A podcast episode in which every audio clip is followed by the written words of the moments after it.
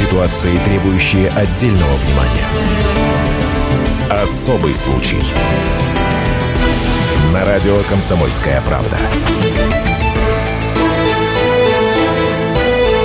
Пока Челябинск, как и вся страна, начинал потихоньку праздновать День защитника Отечества, предвкушая три выходных дня, в городе было совершено преступление, претендующее на титул ограбления века». Налету подверглось региональное управление спецсвязи, очень серьезной государственной службы, занимающейся транспортировкой ценных грузов, в том числе и денег. Рассказывает старший помощник руководителя Следственного управления СК России по Челябинской области Владимир Шишков. 21 февраля 2015 года в дневное время в помещении совещании филиала Управления специальной связи по Челябинской области были обнаружены тела двух сотрудников с огнестрельными ранениями в голову. Из охраняемого оповещения была похищена крупноденежная сумма в рублях в иностранной валюте, табельное оружие погибших. Подозрение сразу пало на кого-то из своих. В выходной день проникнуть в помещение незнакомцам с улицы не так-то просто. Стало быть, охранники знали, кому открывают дверь. Для оказания помощи в раскрытии преступлений были направлены опытные следователи-криминалисты. Благодаря грамотно спланированным следственным действиям по горячим следам удалось установить и задержать подозреваемых в совершении преступления. Ими оказались двое местных жителей, которые дали признательные показания в совершении преступления. Следственными работниками также было изъято похищенное табельное оружие и денежные средства. Расследование уголовного дела продолжается.